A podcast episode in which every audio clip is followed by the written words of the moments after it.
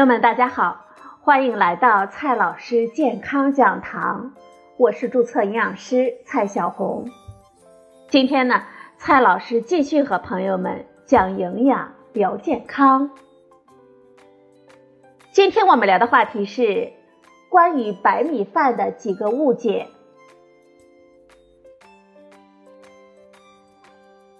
在咱们中国。有百分之六十五以上的人都是以稻米为主食，大米在咱们中国人的餐桌上有着压倒性的地位。我们的餐桌上永远少不了一碗香喷喷的白米饭。二零一九年十月，国务院新闻办公室发布了《中国的粮食安全白皮书》，显示，到二零一七年。我国稻谷每公顷产量已达到了六千九百一十六点九公斤，比一九九六年增长了百分之十一点三，比世界平均水平高百分之五十点一。多出来的百分之五十点一，帮这个曾经为吃饱肚子愁了千年的东方古国养活了数亿人。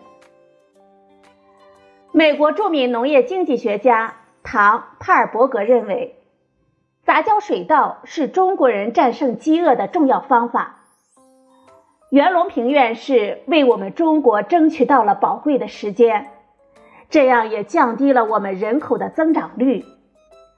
随着农业科学的发展，饥饿的威胁正在退却，它正在引导我们走向丰衣足食的世界。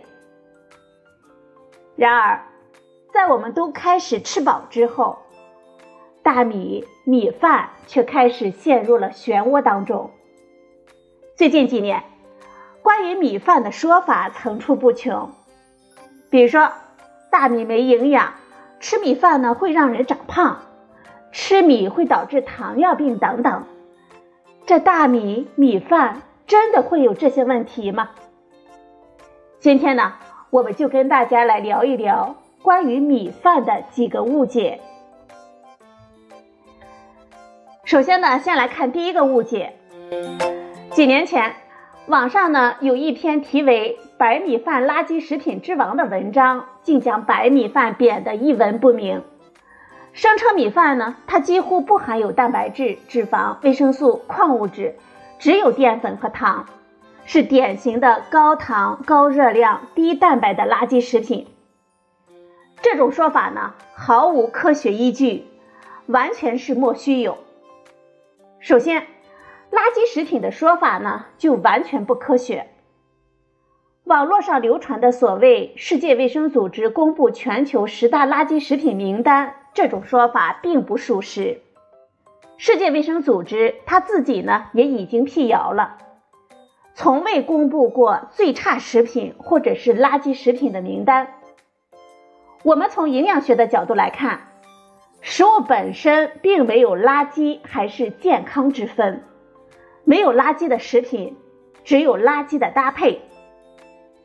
其次，我们从营养的角度来说，白米饭呢已经是我们很好的主食了。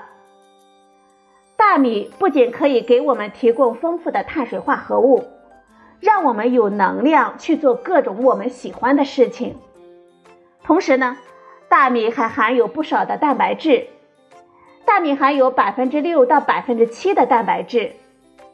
中国居民膳食指南推荐我们每天吃两百五十克到四百克的主食，这样呢，我们就能够获得十五克到二十八克的蛋白质。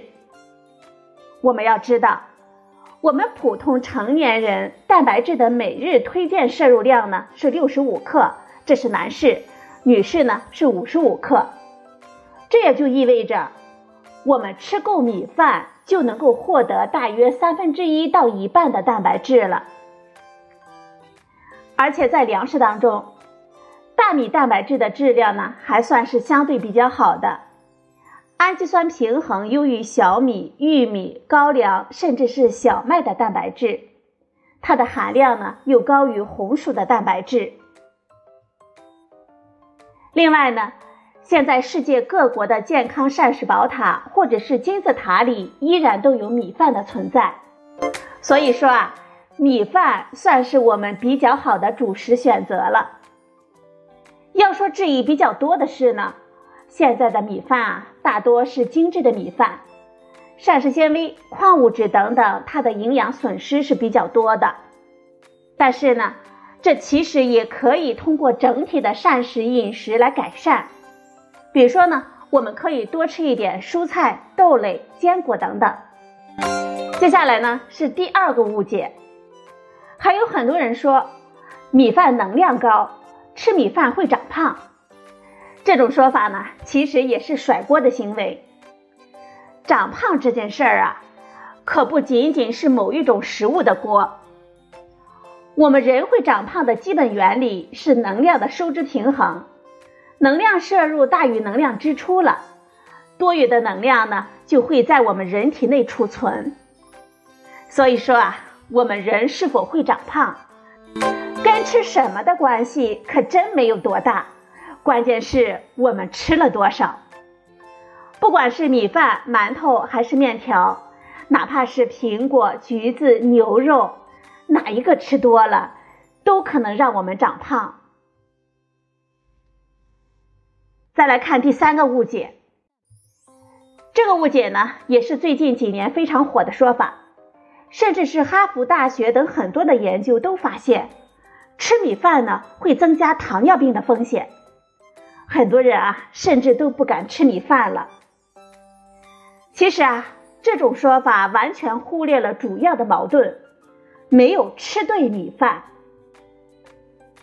之所以会有这么多的研究发现吃米饭会增加糖尿病的风险，主要的问题呢，是因为我们吃的都是精致的白米饭。白米饭都是要经过精致加工的，在精致加工的过程当中，除了去掉不可食用的骨壳之外，为了追求细腻的口感，还会进一步的碾去骨皮、胚芽，这些呢都会随之的剥落，几乎只剩下胚乳了，成为精致的白米。这样呢就会丢掉很多的矿物质和膳食纤维，所以呢。并不是因为吃米饭会得糖尿病，而是因为精致的白米饭吃的太多了。只要你吃对米饭，比如说我们可以多吃一点糙米饭等等全谷物的食物，就根本不用担心会得糖尿病。中国居民膳食指南二零一六第一条就推荐食物多样，谷类为主，并明确建议谷类、薯类。杂豆类的食物品种数平均每天三种以上，每周呢五种以上，大约是我们每天应该摄入五十克到一百五十克的全谷物。关键的问题来了，我们如何健康的吃米饭呢？杂交水稻让我们每天都能吃到足够的米饭，吃的足够饱了，再也不用担心我们饿肚子了。但是呢，也不要吃饱了就瞎担心，甚至忘记那顿食物匮乏的时光。当然，现在的米饭呢也有它的问题，就是精致程度高，损失了很多的矿物质和膳食纤维，几乎只提供能量。从这个角度来说呢，我们其实可以做一些改善，让我们吃的米饭呢更加的健康。我们可以从以下几个方面来改善。第一个方面，我们要少吃白米饭，煮饭的时候换糙米，可以加一些粗粮和杂豆。米饭，尤其是现在的精白米饭，由于好消化，餐后血糖反应快，对我们血糖控制呢是很不利的。而富含膳食纤维的黑米、紫米、糙米等等。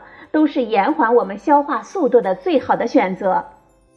所以啊，如果有控制血糖的需求，平时煮饭的时候不要总是用白米，不妨换一点糙米、粗粮、杂豆等等。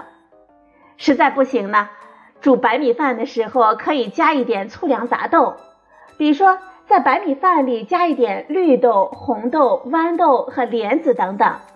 这样呢，也可以使米饭和米粥的饱腹感明显的上升，减缓我们消化吸收的速度。第二个方面，米饭呢不要煮的太烂太软。很多人喜欢把米饭做的软一点。蒸米饭之前呢，先把大米浸泡几个小时，再小火慢煮，或者是用电压力锅蒸煮，让米饭呢更加的软烂，这样口感上呢是好吃多了。不过这种米饭的消化速度和餐后血糖的反应呢也会明显的上升。所以我们建议，平时做饭的时候不要一次做太多，因为米饭多次加热之后。往往会变得更烂、更软。第三个方面，我们要少吃加油加盐的米饭。加油煮米饭不仅会增加米饭中的能量，还会降低我们的饱腹感，容易多吃。这对于控制我们的体重呢是很不利的。而加盐会使米饭中的快速消化淀粉含量增加。我们消化吸收的速度也会加快。还有研究发现，吃含钠盐的食物会增加我们人体餐后血糖的反应，原因可能就是钠盐增强了我们消化酶的活性。因此，我们平时做米饭的时候，最好是少加或者是不加盐，少做一些需要加盐加油的米饭，比如说各种炒饭。特别是糖尿病患者，更要少吃用这种方法做出来的米饭。